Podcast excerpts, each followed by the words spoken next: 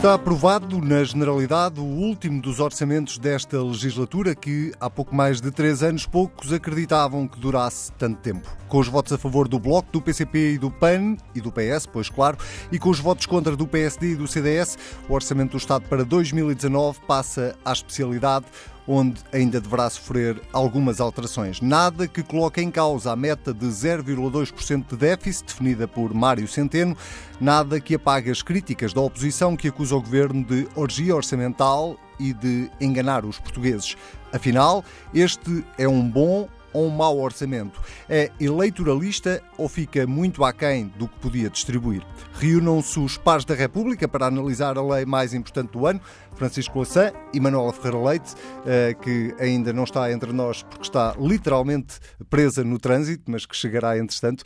Começo a conversa precisamente pelo Francisco Lassan, quem dou as boas-vindas, e começo, eh, começo também precisamente por esta pergunta. Este é um bom ou um mau orçamento? Bom, resumir os orçamentos só a uma nota, estava a ver ali uma notícia eh, sobre o presidente Marcelo Rebelo de Sousa, enfim, lembramos de como ele fazia nos, nos seus comentários telejornais. Há muito tempo, por alguma razão, deixou de o fazer, mesmo quando era comentador. Eh, é, é sempre difícil. Este orçamento tem eh, uma qualidade fundamental, continuidade, tem uma segunda qualidade fundamental que é trazer alguma consolidação orçamental, ou seja, responder a melhores pensões e melhores salários, a mais emprego e a algumas soluções novas, uma das quais é a política para os transportes públicos e, portanto, a redução, a partir de, um terço do ano, dos passos sociais, a criação do passo unimodal e a criação, a redução de passos sociais únicos nas grandes áreas metropolitanas, uma política que, aliás, se vai estender ao conjunto do país. Por isso mesmo eu estranhei, de alguma forma, a crítica que os partidos de direita fizeram.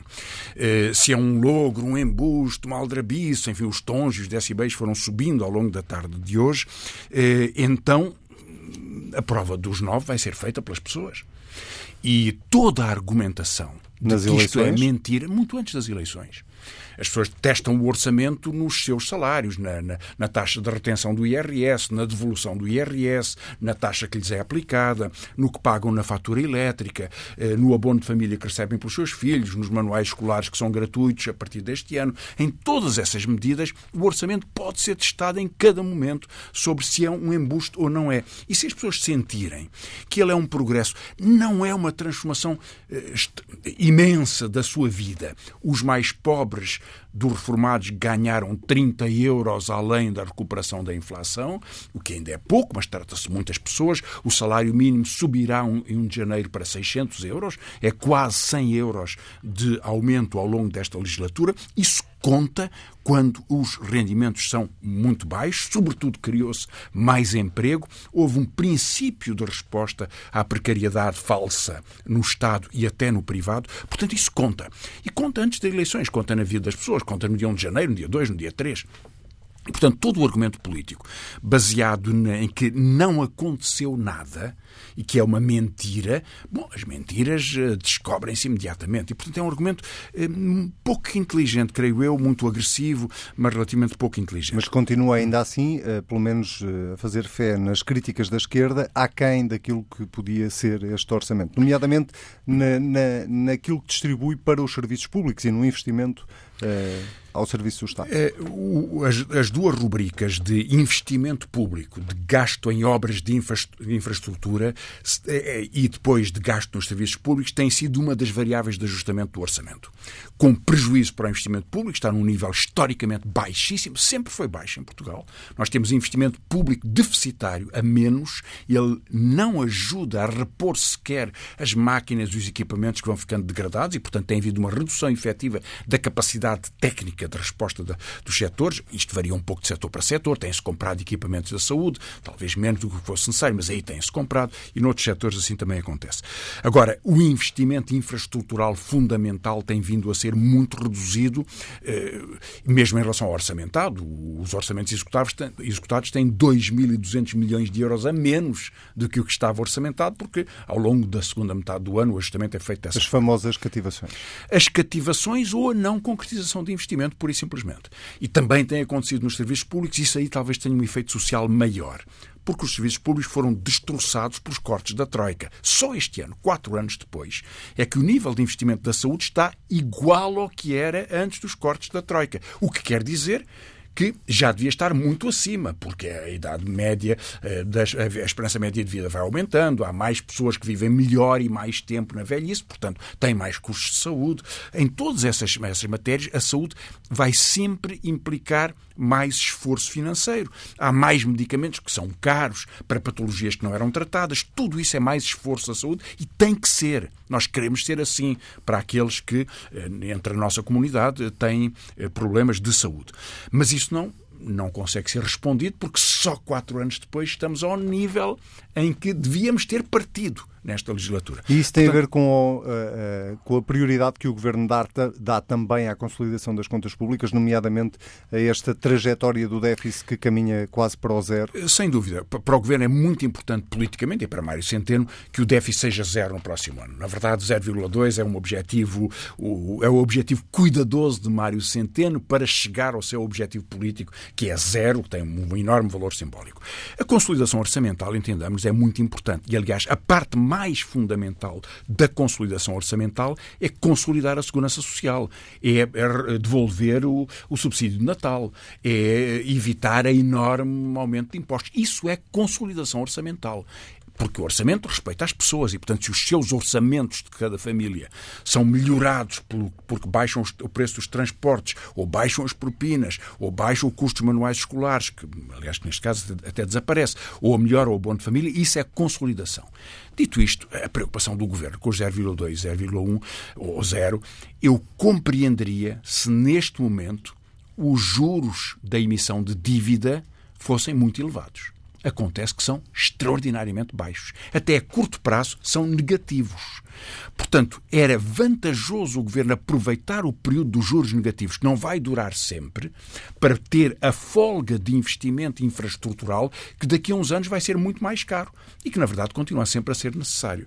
E, portanto, creio que esse é o problema da consolidação orçamental que está em causa nesta questão. E acha que eh, o objetivo do governo é mesmo chegar ao zero ou é fazer um brilharete com um superávit, por exemplo, no próximo ano? Bom, isso aí já veremos, mas eh, aliás não depende só de condições nacionais, como compreenderá, porque o governo pode gerir bem a margem da despesa autorizada, embora uma parte da despesa seja muito rígida.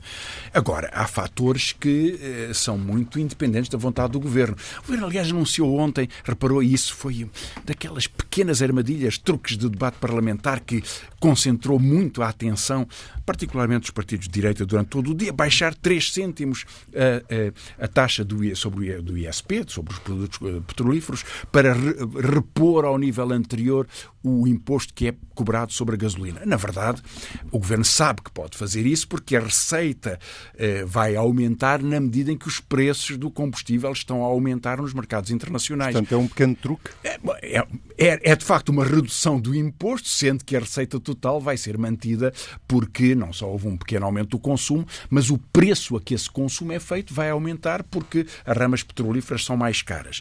Eh, mas, portanto, eh, em, eh, todo caso, isso é, é uma incerteza mais ou menos certa. Há outras incertezas mais incertas. O comércio internacional, a desaceleração do crescimento das economias, a guerra comercial, a guerra de Trump contra a China e contra a Europa, e há algumas outras incertezas. O orçamento tem 400 milhões para o novo banco. O ano passado gastaram 726 milhões na recapitalização do novo banco e o novo banco está a pedir 700 e não 400 milhões. Claro que sabemos que é, como isto entra nas contas públicas é de uma forma muito estranha, porque o Estado gasta o dinheiro, mas eh, registra como um ativo, como se fosse um empréstimo aos bancos, aos outros bancos, que terão depois que pagar, sabe-se lá como, terão que pagar esse, esse empréstimo. E, portanto, há aqui uma espécie, um, enfim, um disfarce orçamental, mas a verdade é que esse dinheiro é gasto e aqui há enormes incertezas, porque por uma razão contratual estranhíssima, aliás, muito chocante, eh, o contrato que foi feito para a privatização a 75% do novo banco permite que os acionistas vão buscar aos outros bancos e ao Estado o dinheiro para reporem os seus rácios quando as contas não lhes correm bem. Portanto, está a haver, há incertezas nas contas do, do orçamento, há incertezas nas contas públicas eh, e essas são algumas das mais importantes. Doutora Manuela Ferreira Leite, eh, bem-vinda a este Pares da República, depois de uma saga uh, no trânsito, com uh, o tempo que está, não foi fácil chegar aqui à rádio. Uh, estávamos a falar precisamente sobre o orçamento e de que forma é que ele podia ser considerado um bom ou um mau orçamento. O PSD caracterizou este orçamento hoje como um orçamento fake, falso. Pergunto-lhe se tem uma visão semelhante, se vai tão longe nas críticas a este orçamento. Muito boa noite. Um eu acho que o orçamento, como qualquer outro documento uh, que tenha sido apresentado ao longo de anos, uh, tem com certeza aspectos positivos e tem com certeza também aspectos negativos.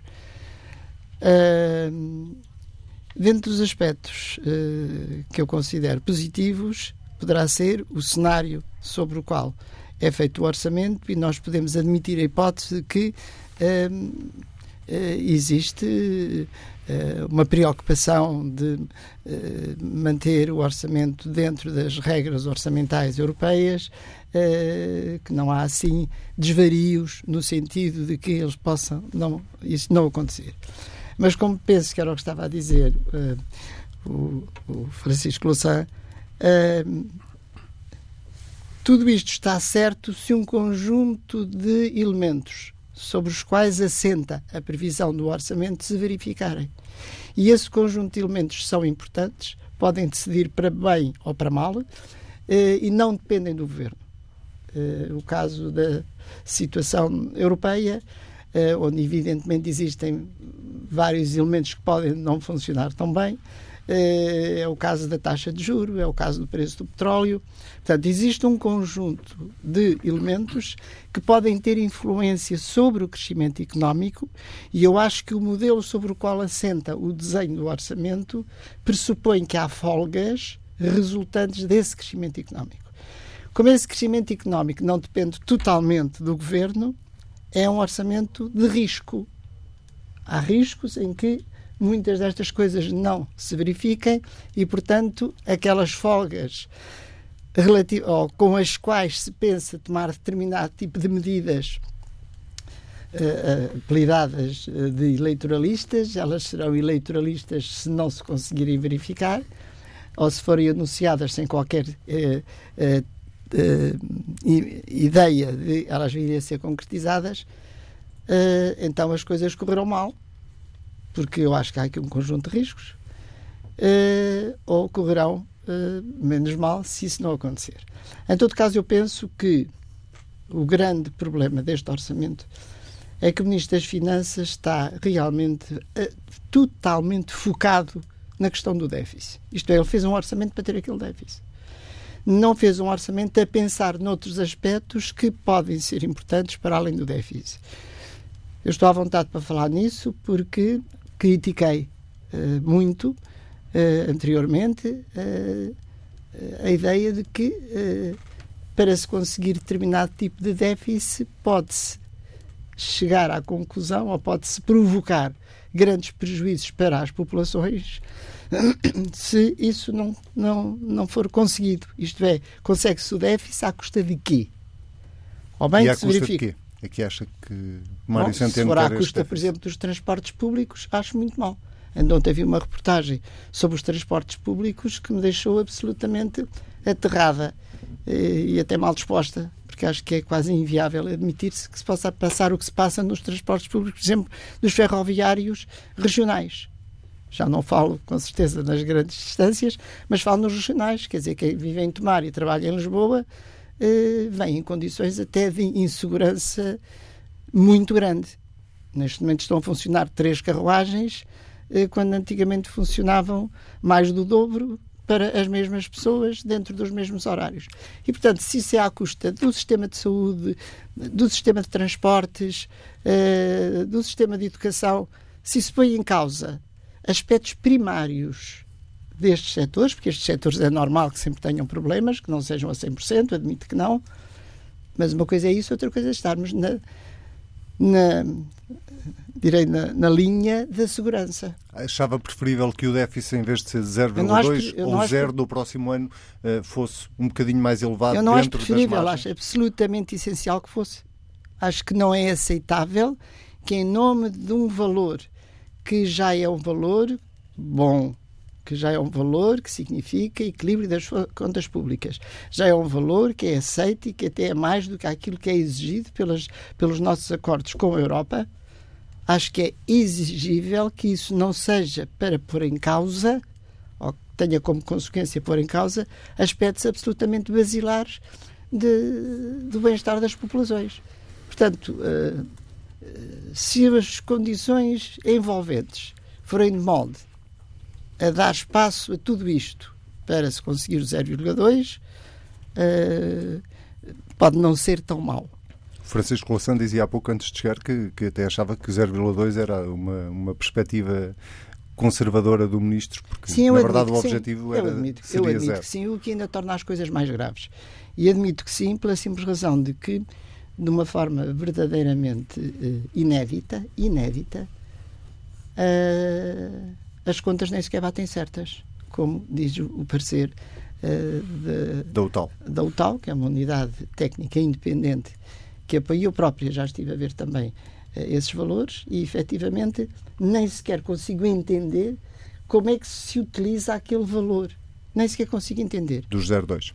Não, não é do 02, é dos tais quase 600 milhões ah, de euros. Ah, dos 600 milhões de euros de diferencial que é o tal. Não sei como é que eles se utilizam, porque de acordo com a lei de enquadramento orçamental, uma coisa é a dotação provisional, que é um, algo que o Ministro das Finanças tem liberdade de espalhar por, por, por uh, diferentes programas e diferentes serviços, de acordo com as necessidades e sem precisar da autorização da Assembleia.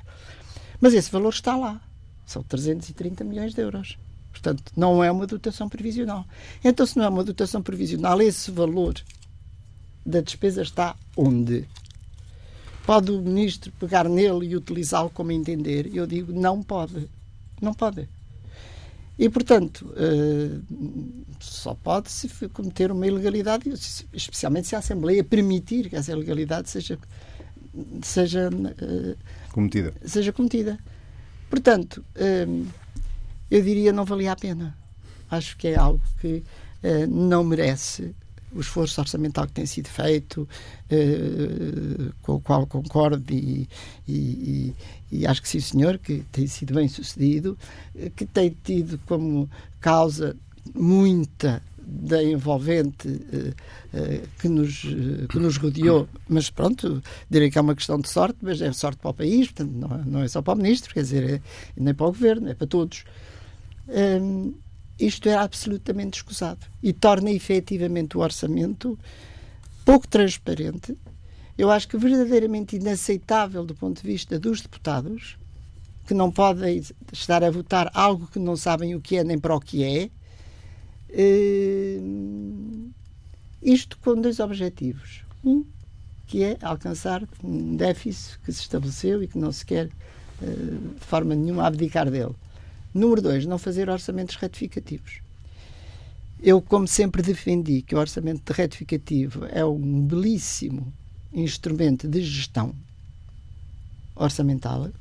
Isto porque significa que se pode ir aproveitando folgas de um lado e falhas no outro para se poderem fazer determinado tipo de acertos uh, sem que haja prejuízos nos serviços que estão em déficit. Não acho nada de criticável. Portanto, se é por estas duas causas, Hum, acho que o, orçamento e a discussão do orçamento vai pecar e fica sinalizada e marcada por um ato que é verdadeiramente pouco transparente. Os deputados não sabem o que estão a votar. Estão ali 600 milhões de euros que não sabem para o que é, nem para que servem, e eu gostaria que me explicassem, porque eu não sou capaz de lá chegar, uh, como é que aquilo pode ser utilizado. Para quê? Uma questão que se levantou no debate da generalidade deste Orçamento do Estado, uh, e começo por si para depois também ouvir o Francisco Louçã sobre isso, uh, tem a ver, com, e até foi levantada uh, pelo, Bloco de Esquerda, tem a ver com o facto deste Orçamento estar a preparar ou não o país para um, uma próxima crise. Mariana Mortágua ontem dizia isso mesmo ao Ministro das Finanças, que com este Orçamento não se estava a preparar os serviços públicos e o Estado para enfrentar uma próxima crise. Um, partilha dessa opinião? Acha que Portugal, mesmo com um déficit tão baixo, uh, mas com a dívida ainda muito elevada, não está preparado para enfrentar um próximo choque externo? Uh, acho que não está preparado para, para enfrentar um choque externo, evidentemente. Acho também que não é só um problema de serviços públicos. É um problema de serviços públicos e é um problema de empresas. No orçamento, praticamente não se vê nada que melhore a competitividade das empresas. E os choques externos têm efeitos maléficos, evidentemente, nas populações, por via de, da prestação de serviços públicos, eh, que são inclusivamente muito mais dirigidos a pessoas com menos meios financeiros do que uh, pessoas com mais disponibilidades financeiras, não só os serviços públicos, mas também as empresas. Não vejo no orçamento que haja uma preparação para a melhoria da competitividade das empresas, que evidentemente é absolutamente essencial, não só para a criação de emprego, como para uh, fortalecer o país se houver alguma anomalia na nossa envolvente externa. Francisco Louçã, eh, podemos eh, correr o risco de deitar eh, fora todo este esforço que foi feito nos últimos anos? Não só os quatro da Troika, mas estes três de reposição de rendimentos. Tudo isto pode cair por terra numa próxima crise? Bem, foram anos muito diferentes. Eu não creio que se possa sequer descrever alguma continuidade. Houve correções que foram necessárias fazer na consolidação social e na consolidação económica para corrigir os abusos de aumentos de impostos e de redução de pensões, sobretudo durante o tempo da Troika. E, portanto, acho que são um pouco diferentes. Mas eh, eu eh, queria ir à sua questão eh, comentando um aspecto muito interessante do que foi, do que foi dito pelo Manuel Ferreira Leite e voltando também à questão da UTAU e do, desta folga dos 500 tal folga dos 590 milhões. Mas começaria pelo que me parece a questão mais importante, que aliás está relacionada com a, com a que o Anselmo colocou, que é a, eh, a preparação para, para a resposta às crises e se o orçamento deve ser um pouco mais expansivo ou se deve ser mais restritivo. Eu concordo com a ideia que foi apresentada pela doutora Ferreira Leite de que o orçamento tinha folga legal e tinha boas razões económicas para ser um pouco mais expansivo. Repare, se o orçamento tivesse, se viesse a realizar uma, um déficit de 0,5, isso significaria eh, trazer para, para a economia uma folga de 600 milhões de euros.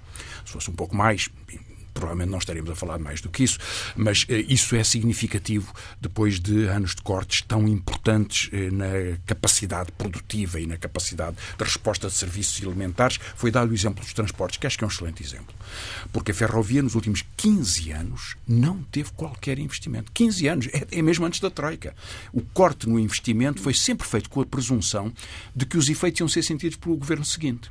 Porque a degradação do material ferroviário é lenta, mas acontece. E, portanto, Portanto, nós não modernizámos as linhas, reduzimos carruagens à medida que elas iam ficando degradadas. Isso afeta, de facto, os transportes regionais, até afeta os grandes eixos rodoviários.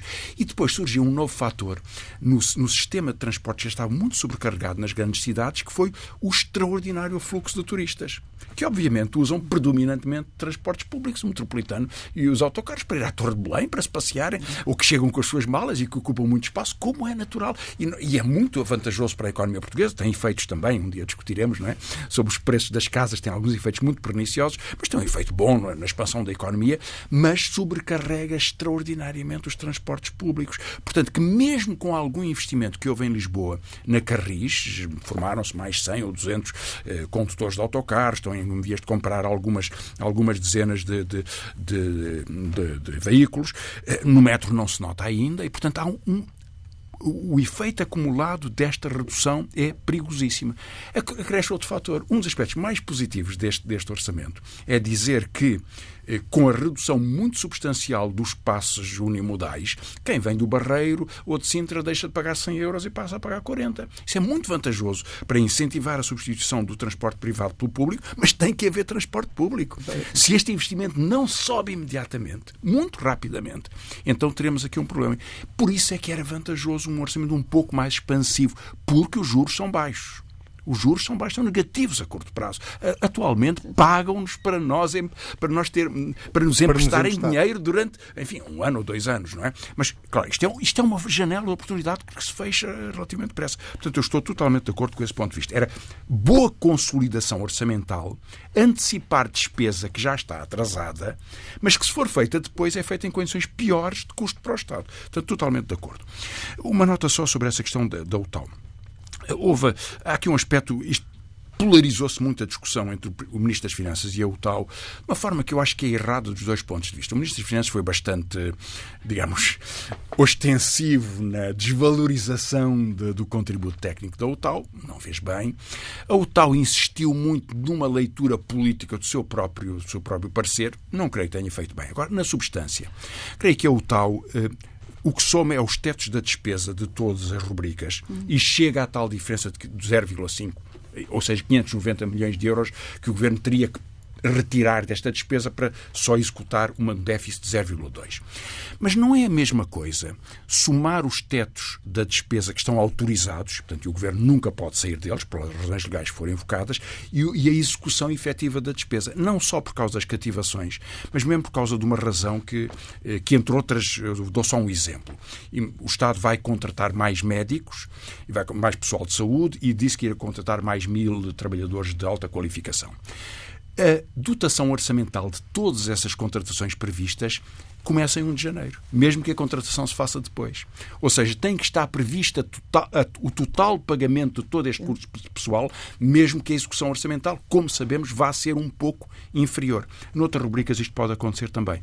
E, portanto, há aqui uma diferença que dá uma margem de discricionalidade ao Governo sobre não pode ultrapassar o teto, pode fazê-lo um bocadinho abaixo em termos de autorização legal, não o deve fazer nos setores fundamentais, onde o tem feito, aliás, é nos investimentos, é sempre por aí que tem feito, e cria aqui alguma incerteza, mas no essencial esta diferença é a diferença entre os tetos legais e uh, as margens de execução.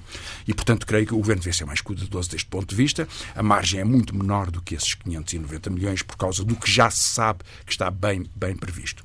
Agora, uma última palavra, Portugal está bem protegido ou não?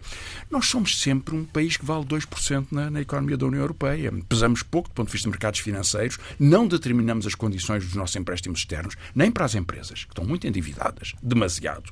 Embora haja uma pequena correção, nem para o Estado. E, portanto, é bom que tenhamos eh, uma dívida eh, protegida e é bom que tenhamos, sobretudo, capacidade de investimento no tempo certo. Acho que isso é o mais importante de tudo. Portugal melhorou um pouco desse ponto de vista, não é? Temos, de facto, eh, uma balança comercial muito melhor do que tínhamos antes e houve alguma melhoria de especialização, houve ganhos de produtividade, não é? No conjunto da economia, mas falta-nos ainda o que é a qualidade do investimento que atrai trabalho qualificadíssimo, que é o que nós precisamos em Portugal. Precisamos de um choque de qualificação e isso, creio que em grande medida está por fazer. A questão mais política, se me permitem, é, é, em relação a este orçamento, é, e que foi basicamente a pedra de toque por parte da oposição, Dr. Manuel Ferreira Leite, este é um orçamento eleitoralista, ou seja, este orçamento não seria feito desta forma se para o ano não tivéssemos três atos eleitorais? Ouça, eu gostaria muito de desviar a discussão desse ponto, porque é evidente que eh, eh, não há nenhum governo que não ceda à tentação de fazer determinado tipo de despesas que beneficiam toda a população em época eleitoral. E, portanto, não há nenhum. Todos fazem o mesmo. E, portanto, eu não gostaria de centrar a discussão nesse ponto, eh, porque, com certeza, que tem lá aspectos. Olha, um deles é os espaços sociais.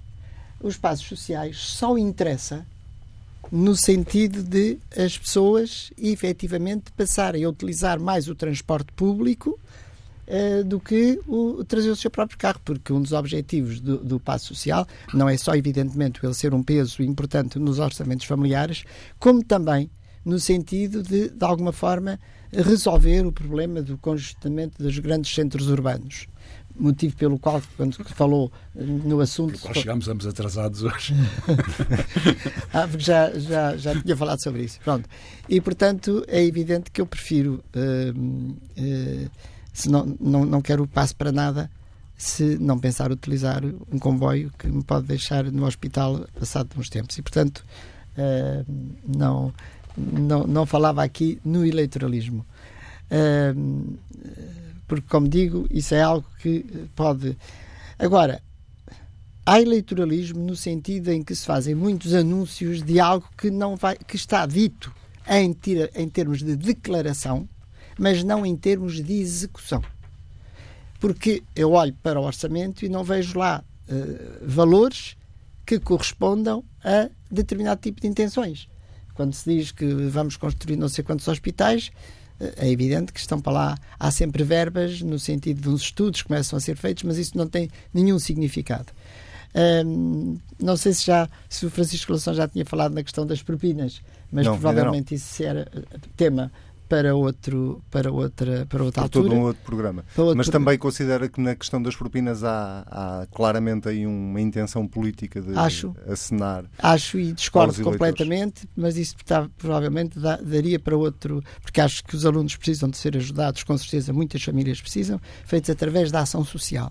A ação social é que tem que ser reforçada e deve ser reforçada, não através de uma, de uma redução das receitas próprias das universidades, porque uh, o corte deste, deste valor uh, só vai ter como absoluta necessidade o reforço do orçamento das universidades ou então uma degradação muito grande no, na, na vida universitária, nomeadamente no que respeita à investigação.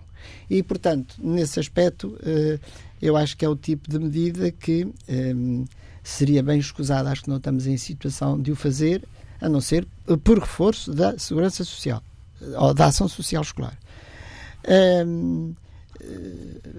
Se tivesse que, eh, se tivesse que, o, orçamento vai entrar agora numa fase de especialidade, todos nós sabemos como é que normalmente as coisas na especialidade correm, já estão mais ou menos previstas na cabeça de toda a gente, eh, e sobretudo eh, no atual contexto político, mas se tivesse que corrigir alguma coisa no orçamento na especialidade, o que é que, que prioridade é que teria?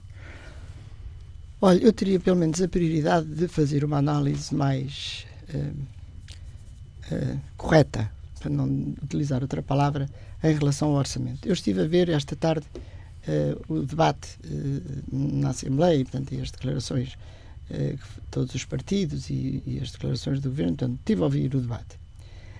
E há um ponto em relação ao qual eu acho que as pessoas, os políticos não conseguem realmente ultrapassar.